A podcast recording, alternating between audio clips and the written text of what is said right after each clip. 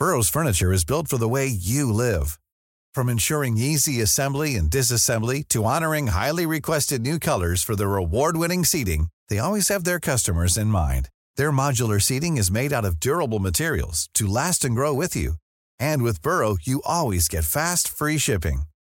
Get up to 60% off during Burrow's Memorial Day sale at burrow.com slash ACAST. That's burrow.com slash ACAST. burrow.com slash ACAST.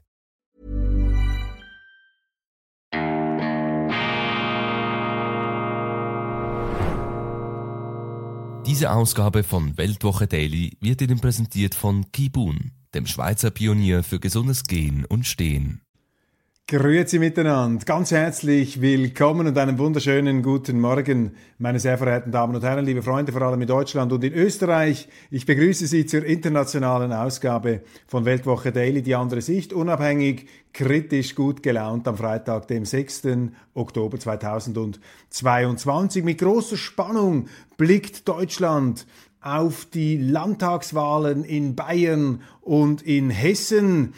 An beiden Orten werden äh, Verschiebungen nach rechts erwartet. Die CSU bibbert. Markus Söder hat zwar noch einmal alle Register seines schauspielerischen Talents gezogen, um die freien Wähler und auch die Alternative für Deutschland in die Defensive zu drücken. Allerdings die Auguren rechnen da doch mit Terrainverlusten für die Platzhirsche der CSU die ja geschmolzen sind wie ein Schweizer Gletscher gegenüber ihren besten Zeiten. Und man äh, rechnet mit Geländegewinnen für die Freien Wähler und für die AfD, die AfD, die ja zuletzt ähm, Objekt, Hassobjekt von tätlichen Übergriffen, mutmaßlich und auch von fürchterlichen Morddrohungen gewesen ist. Äh, Ereignisse, die in den deutschen Medien verniedlicht und verharmlost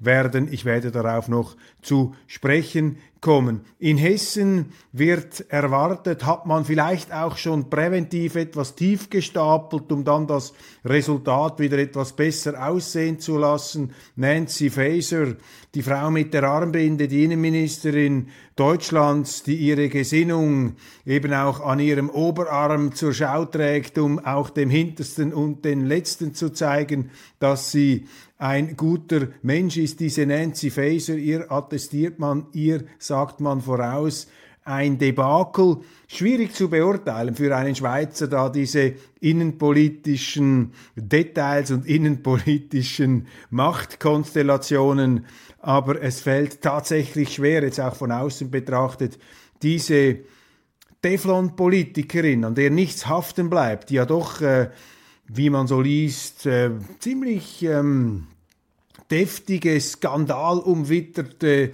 Ereignisse zu bewältigen und zu bemänteln hat. Diese Nancy Faeser, man kann sich nicht so recht vorstellen, dass die da in den Wahlen durchmarschiert. Und jetzt äh, wird man auch sehen, wie werden sich diese ja, Attacken, diese Diskriminierungsattacken auf die AfD, wie werden sich die auswirken. In aller Regel schreiben die Journalisten, die auch in der Schweiz ähm, eher auf der linken Seite stehen, auf der grünen Seite stehen, sie schreiben die Rechtsparteien vor den Wahlen jeweils astronomisch, stratosphärisch in den Himmel hoch, um dann äh, am Wahltag ähm, freudestrahlend ähm, die relative Nichterreichung dieser Ziele, die sowieso unrealistisch waren, zu vermelden. Also da wird auch in der Berichterstattung immer Wahlkampf gemacht. Und der Tag der Wiedervereinigung, der Tag der Einheit, der 3. Ähm, Oktober hat ja viel zu reden gegeben, eben wegen diesen terroristischen Übergriffen, so muss man das äh, nennen, gegenüber AfD-Politikern, ein Stich ins Herz der Demokratie. Das ist nicht einfach nur ein Angriff auf eine Partei, sondern das ist ein Angriff auf die Demokratie, wenn Oppositionelle gewalttätig ähm, äh, behelligt und auch behändigt und vielleicht sogar im Fall von Tino Chrupalla, dem Co-Vorsitzenden, ähm, richtiggehend abgestochen werden. Das Verdachtselement, das Corpus Delicti soll da eine Spritze sein. Nun, der Tag der Einheit, ich habe gestern ein paar Gedanken darüber noch geäußert. Äh, man kommt ja in der Schweiz manchmal etwas verspätet auf solche ähm, Überlegungen der Tag der Einheit hat mir gezeigt und jetzt auch diese Hassausbrüche, diese vulkanischen Aggressionsschübe, die da zu beobachten sind ähm, und die natürlich auch äh, durch ein gesellschaftliches Umfeld der Verketzerung und der Verunglimpfung der äh, Institutionalisierten bis hin zu einer staatlichen Verfolgung durch einen Verfassungsschutz und so weiter und so weiter, das sind natürlich alles Faktoren der Enthemmung, die ähm, die Mitschuld der äh, Etablierten, der Regierenden, auch der Medien an solchen Ereignissen offenkundig machen. Und die sind für mich eben Ausdruck einer deutschen Orientierungskrise. Ähm, das ist per se nichts Schlimmes. Ich meine, jedes Land hat Orientierungskrisen, Identitätskrisen. Die Schweiz hatte eine in den 90er Jahren im Zusammenhang mit dem EU-Beitritt. Da mussten wir uns auch wieder etwas neu sortieren. Es gab intensive Debatten, es gab Stress, man hat sich auch sehr angefeindet. Erinnert alles etwas an Deutschland, wo natürlich äh, der Resonanzkörper der Geschichte noch mitdröhnt und die Dimensionen des Staates übersteigen natürlich bei weitem das, was wir in der Schweiz haben. Aber die mm, Situation ist nicht gänzlich anders als in den 90er Jahren und meine Empfehlung lautet da einfach, alle müssen vielleicht in solchen Stressphasen etwas vom Gaspedal runter. Auf jeden Fall die Verunglimpfer der AfD, die, die sich da unendlich im Recht fühlen, die Gutmenschen, die sozusagen sich so gut fühlen, dass sie vielleicht gar nicht merken, wenn sie etwas Böses machen oder etwas Böses zulassen. Aber auch die AfD als Oppositionspartei darf sich da nicht am Doping der Polemik betrinken, sozusagen den Rausch äh, der Zelebrierung des Negativen. Das ist auch eine Verführung von Oppositionsparteien. Man muss allerdings den Oppositionsparteien hier immer einen Bonus geben, auch einen Bonus der Provokation, einen Bonus der Zuspitzung. Denn wenn das die Opposition nicht täte, dann würde sie gar nicht gehört. Denn in den Medien bekommen sie viel weniger authentische Aufmerksamkeit, sie bekommen weniger Interviewraum, sie sind, sie sind wenn sie interviewt werden, meistens in der Defensivposition werden sie angegriffen. Also man darf da nicht äh, allzu sehr jetzt auf die ähm, Opposition schauen und sie zur Disziplin rufen, aber selbstverständlich haben auch Oppositionspolitiker ihre Verantwortung, um eine Situation nicht äh, eskalieren zu lassen. Das ist ein ganz wichtiger Punkt. Ein zweites Thema, was äh, mir aufgefallen ist im Portal News, das ist ja dieses neue Portal, das äh, im Umfeld von Julian Reichelt, dem früheren Bild-Chefredaktor, gestaltet wurde mit dem Geld eines äh, sehr erfolgreichen Unternehmers, Herr Gotthard, glaube ich, heißt er. Die haben so eine ganze Reihe auch von Online-Formaten gestaltet, unter anderem eine Talkshow, die heißt Stimmt. Und dort hat der NZZ-Journalist, der von mir geschätzte NZZ-Journalist Alexander Kissler, auch mit Blick auf den äh, 3. Oktober gesagt, wir brauchen eine Flaggenpflicht in Deutschland. Wir brauchen wieder eine Flaggenpflicht. Man müsse am Tag der Einheit die deutsche Flagge wieder verbindlich machen an offiziellen Gebäuden. Und das äh, ist ein, ein guter, interessanter Vorschlag, wobei die Flagge allein macht sie noch nicht aus spielt ja auch noch eine Rolle, was sozusagen mit dieser Flagge dann auch verbunden wird und ob die Leute überhaupt noch eine Vorstellung oder eine Beziehung zu so einer Flagge haben. Als rein äußerliches Symbol sagt das noch wenig, aber sicherlich ein Vorschlag interessant, geht in die richtige Richtung. Was mich aber hat auf, auf aufhorchen hat lassen, ist dann die Begründung von Alexander Kistler. Er sagt, Gerade wenn wir ein Integrationsland sein wollen, ein Zuwanderungsland, brauchen wir eine gemeinsame Erzählung. Wir müssen sagen, was ist an uns wichtig, was sind unsere Werte, was sind unsere Symbole. Und da würde ich äh, mir folgende Bemerkung erlauben. Erstens, Deutschland ist kein Zuwanderungsland. Deutschland ist einfach ein Zuwanderungsland. Das ist so ein Klischee, äh, das man auch in der Schweiz bringt. Die Schweiz sei ein Zuwanderungsland. Jedes Land ist ein Zuwanderungsland und ein Abwanderungsland. Und diese Balance, diese Bilanz, die müssen Sie irgendwie im Gleichgewicht halten. Und wenn man sagt, Deutschland ist ein Zuwanderungsland, dann wird hier bereits eine ideologische Feststellung gemacht. Das ist sozusagen eine für Sakrosankterklärung äh, dieser Migration, die jegliche Proportion überschritten hat. Also man muss meines Erachtens jetzt in Deutschland nicht sagen, wir sind ein Zuwanderungsland. Wir sind vor allem ein Land, das diese massive Zuwanderung zunächst einmal zu stoppen hat. Das ist der entscheidende Auftrag an die Politik und nicht schon wieder eine nächste Begründung zu finden, wie man noch mehr Leute ins Land holen kann, äh, die meisten davon äh, viel zu viele und dann eben die meisten davon dann auch noch die falschen. Also das ist nicht der ähm, richtige Weg. Und das Zweite, das äh, ist jetzt meine Außenbetrachtung. Ich habe ein gewisses Verständnis dafür, dass man sich in Deutschland vielleicht etwas schwerer tut als in anderen Ländern, um da sozusagen eine einheitliche Erzählung nach vorne zu bringen. Was ist Deutschland? Wofür stehen wir eigentlich? Nicht ganz so trivial zu äh, beurteilen. Mir kommt da in den Sinn das Buch von Dieter Borchmeier, dem großen Germanisten und Forscher, dem Universalgelehrten der Germanistik, könnte man sagen. Der hat ja mal ein Buch ge geschrieben, Was ist Deutsch? Und er brauchte über 1000 Seiten, um diese Frage nicht abschließend zu beantworten. Also das Deutsche ist etwas sehr Vielfältiges und die Krux Deutschlands, ähm, auch der große Vorteil Deutschlands besteht ja gerade darin, dass es ein so vielfältiges Land ist, so vielfältig anschlussfähig auch und ein Land, das ähnlich wie die Schweiz mit unterschiedlichen Mentalitäten umzugehen gelernt hat. Das ist auch die Stärke, darum sind ja die Deutschen geradezu prädestiniert, wenn man so will, als Brückenstaat in Europa zwischen Ost und West, Nord und Süd zu wirken. Aber das Entscheidende ist die Zuwanderung. Man ist kein Zuwanderungsland.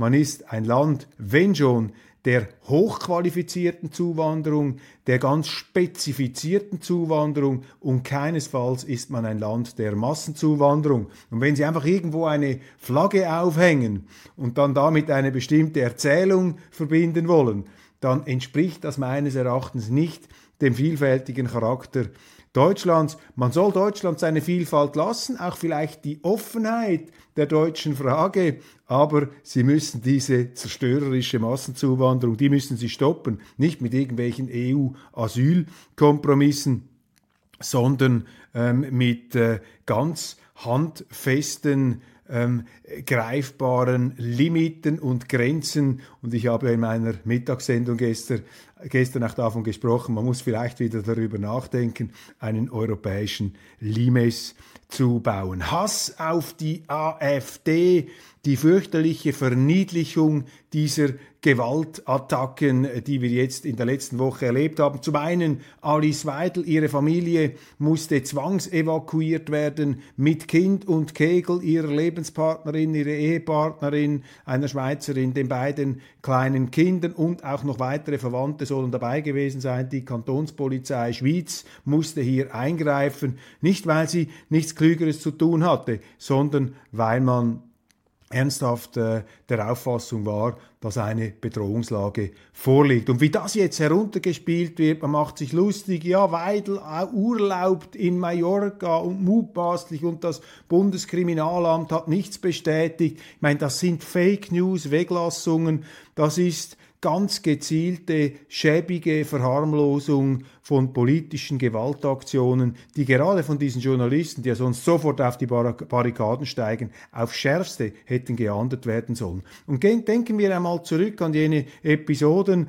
als in England ähm, ein äh, russischer Agent äh, undurchsichtig mit Vergiftungserscheinungen im Spital gelandet ist oder aber der oppositionelle Nawalny auch mit Vergiftungssymptomen, allerdings so, dass er nicht daran gestorben ist. Zum Glück, da waren die Medien von Anfang an sicher, wer der Täter ist, dass es politisch motivierte Angriffe sind. Und ähm, das wurde auch auf den Titelseiten ganz groß inszeniert, weil man das dann in diese Erzählung, die bösen Russen, der finstere Teufel, Putin, man konnte das wunderbar passend hier so darstellen. Wenn es jetzt um die AfD geht, wenn wir dort Angriffe haben, da kann es nicht genug, nicht noch einen Zweifel geben, der das Ganze äh, da in äh, das Licht des Misstrauens taucht. Ja, ist nicht doch eine Inszenierung.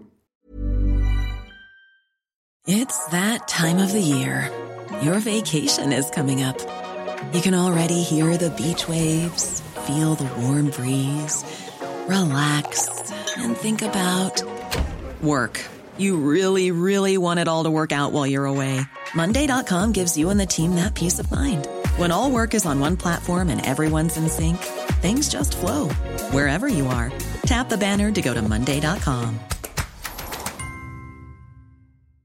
Quality sleep is essential. That's why the Sleep Number Smart Bed is designed for your ever evolving sleep needs. Need a bed that's firmer or softer on either side?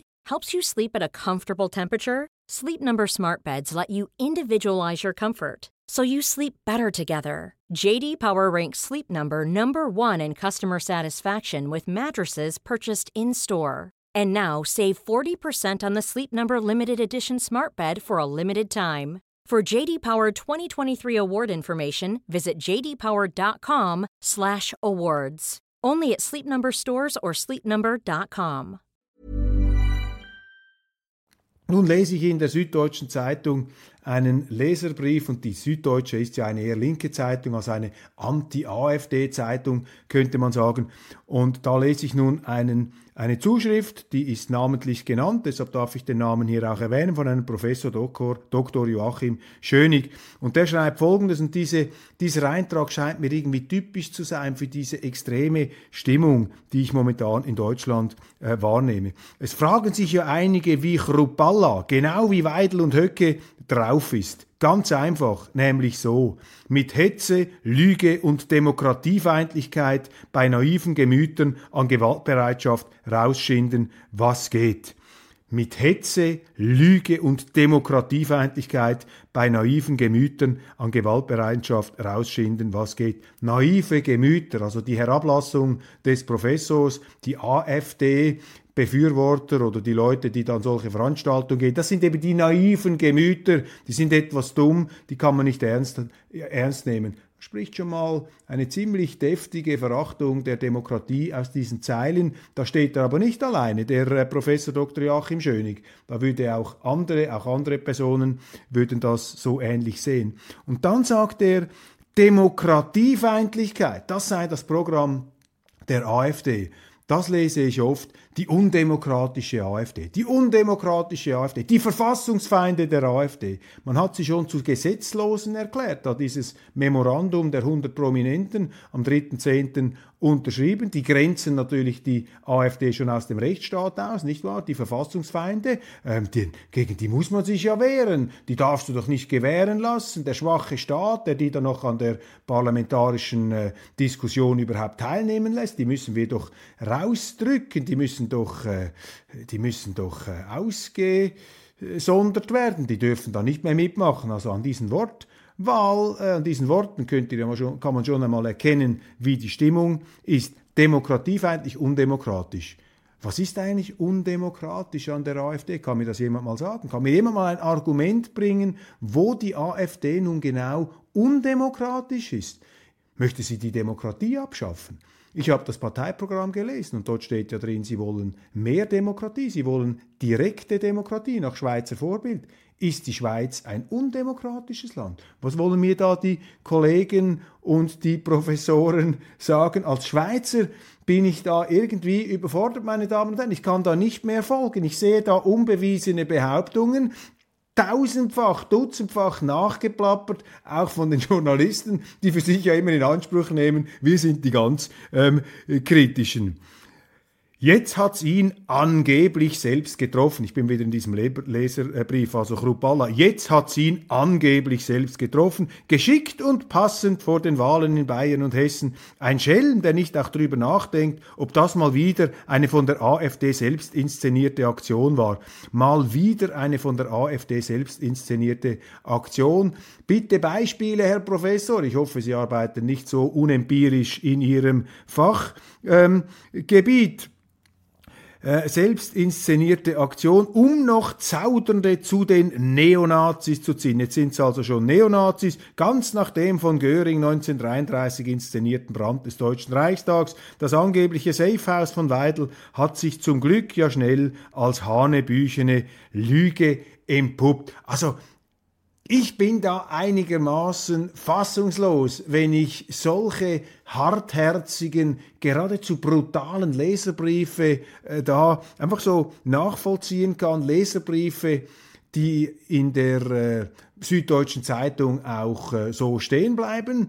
könnte mir vorstellen, wenn Sie in eine andere politische Richtung in diesem Ton argumentieren, hätten Sie vermutlich Mühe, Ihren Leserbrief zu platzieren. Und hier sehen Sie auch an der Enthemmung der äh, Sprache, an der Enthemmung der Vorwürfe, dass etwas nicht mehr stimmt, dass da etwas aus dem Gleichgewicht geraten ist. Und ich äh, bin sogar bereit, auch äh, der AfD und allen politischen Akteuren eine gewisse Mitverantwortung da zuzusprechen und sind vermutlich alle nicht so schlecht beraten, wenn man etwas abrüstet. Aber hier sehen Sie jetzt einfach blanken Hass für mich ist das einfach etwas schäbig, wenn man Leute, die da verletzt worden sind, die nach Auffassung der Schweizer Kantonspolizei evakuiert werden müssen mit den ganzen Familien, wenn ich dann solche Dinge lesen muss, dann habe ich schon das Gefühl, dass da in Deutschland eine Stimmung herrscht, in der eine AfD geradezu als vogelfrei betrachtet wird. Und das ist gefährlich.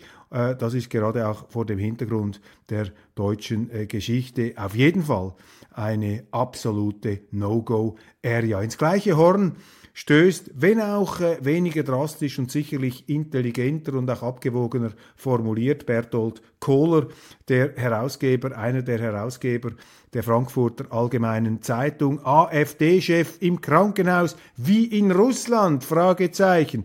Ein Anschlag auf Tino Chrupalla wäre schärfstens zu beurteilen, äh, verurteilen, wenn es denn einen gab. Auch die Opferrolle spielt die AfD nicht ungern. Auch das wieder ein Schlag ins Gesicht, eine Verharmlosung dieser Gewalt. Und lassen Sie mich das einfach klipp und klar sagen. Gerade Journalisten, die sich immer wieder als Moralinstanzen aufspielen, als Moralpfaffen und Moralprediger, gerade diese Journalisten, die den Moralismus als Schnellfeuerwaffe immer wieder zücken, der sitzt ihnen ganz locker da im Hüfthalfter.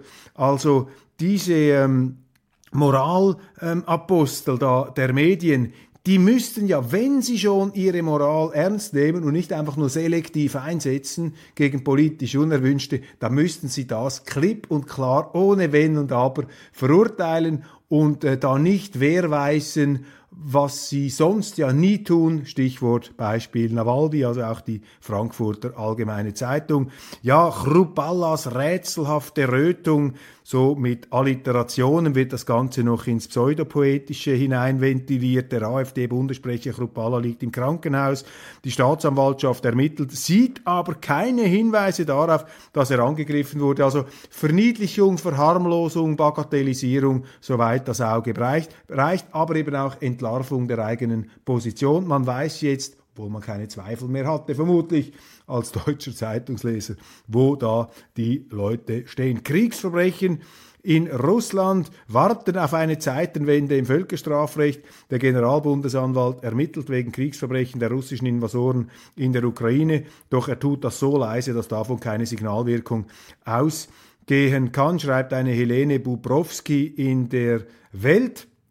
Und da will ich gleich äh, die, die aus meiner Sicht äh, Gegenthese formulieren, bringt jetzt überhaupt nichts, wenn Sie der russischen Seite da auf Vorrat Kriegsverbrechen um die Ohren schlagen, ähm, denn Sie müssen, ob es Ihnen passt oder nicht, irgendwann, früher oder später, lieber früher oder später, verhandeln mit Putin. Und wenn man den schon vor dem Gerichtsverfahren verurteilt, wenn man den schon zum Kriminellen stempelt, bevor da irgendeine unabhängige Beweisermittlung stattgefunden hat, also wenn die Gerichtshöfe der Moral hier sozusagen ihr Todesurteil gesprochen haben, dann vermindern sie damit ähm, weiter die Verhandlungschancen, die Verhandlungsmöglichkeiten, dann äh, darf sich vermutlich auch eine russische Seite, ein Putin gar nicht mehr außerhalb seines Landes bewegen. Das sind reine eben moralisierende, gesinnungspolitische Postulate, die darauf abzielen, eben in der gesinnungsmäßigen Reinheit der eigenen Empörung und moralischen Selbstherrlichkeit sich zu gefallen,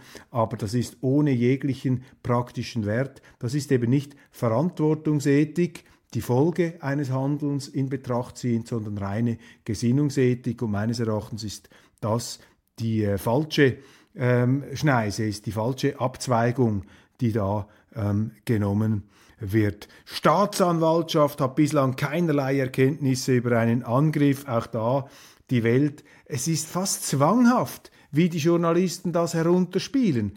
Und es ist so entlarvend und es schädigt letztlich auch die Glaubwürdigkeit dieser Organe und dieser Medien. Man möchte ihnen zurufen, demontiert euch doch nicht selber, aber Leute, die sich vielleicht schon länger über diese Zeitungen aufregen, die sagen, geschieht euch recht und jetzt sehen wir es in aller Deutlichkeit, wie das läuft. Die nächste Stufe des Wahnsinns, die FIFA ist ja auch so ein Prügelknabe der Journalisten, der Medien, Gianni Infantino, mittlerweile genauso wie sein Vorgänger Sepp Blatter. Ich bin ja ein großer Befürworter von Sepp Blatter.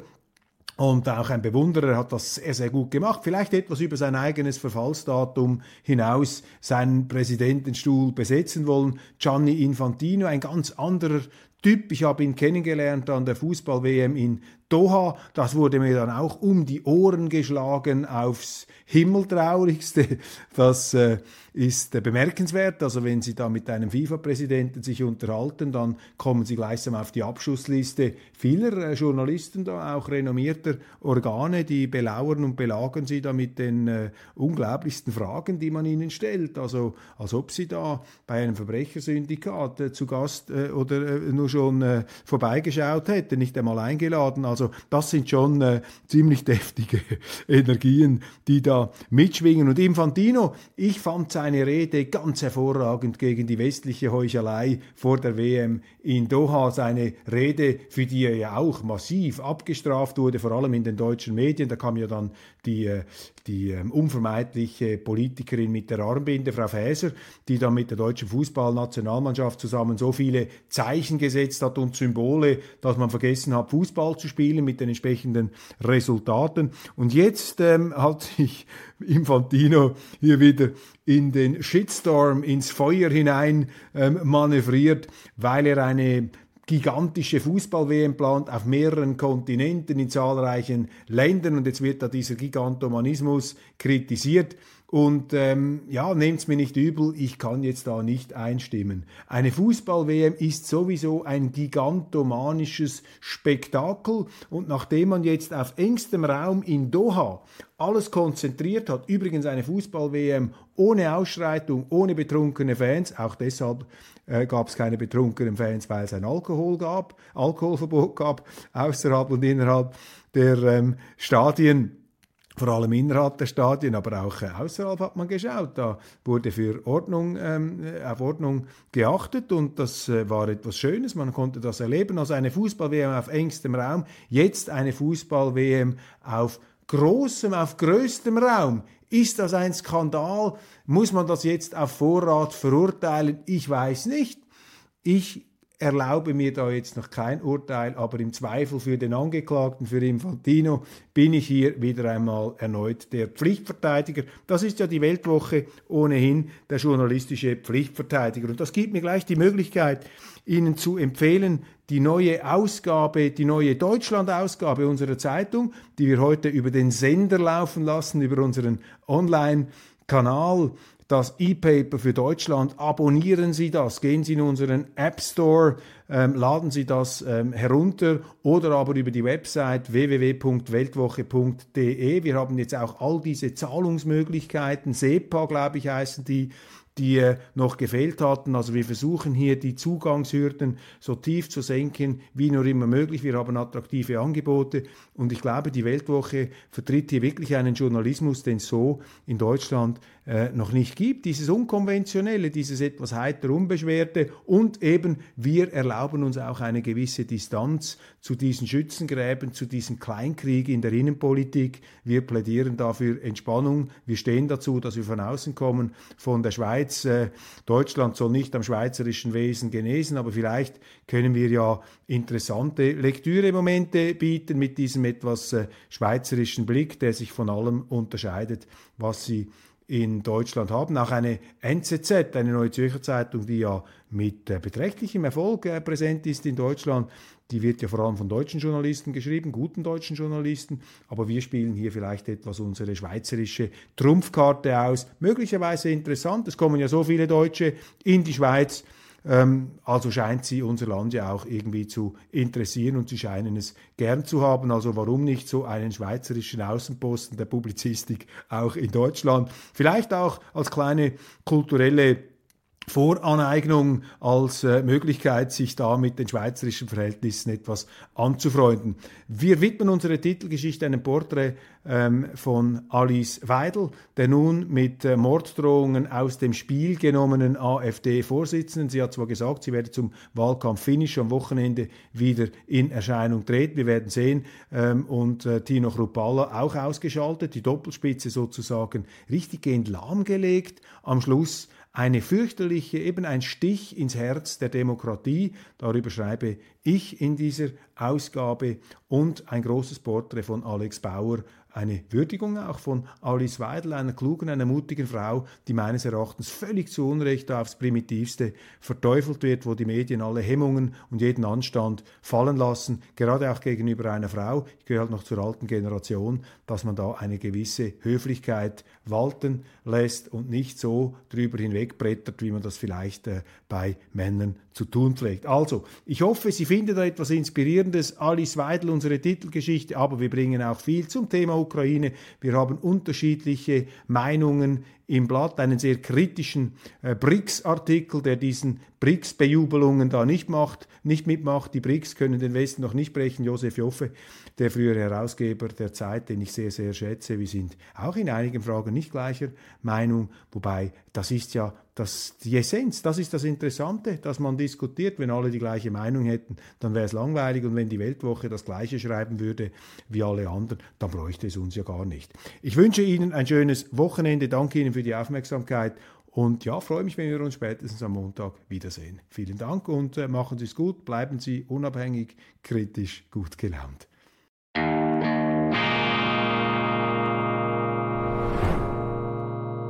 Diese Ausgabe von Weltwoche Daily wird Ihnen präsentiert von Kibun, dem Schweizer Pionier für gesundes Gehen und Stehen. A lot can happen in the next three years. Like a chatbot may be your new best friend. But what won't change? Needing health insurance. United Healthcare Tri Term Medical Plans are available for these changing times. Underwritten by Golden Rule Insurance Company, they offer budget friendly, flexible coverage for people who are in between jobs or missed open enrollment. The plans last nearly three years in some states, with access to a nationwide network of doctors and hospitals. So, for whatever tomorrow brings, United Healthcare Tri Term Medical Plans may be for you. Learn more at uh1.com.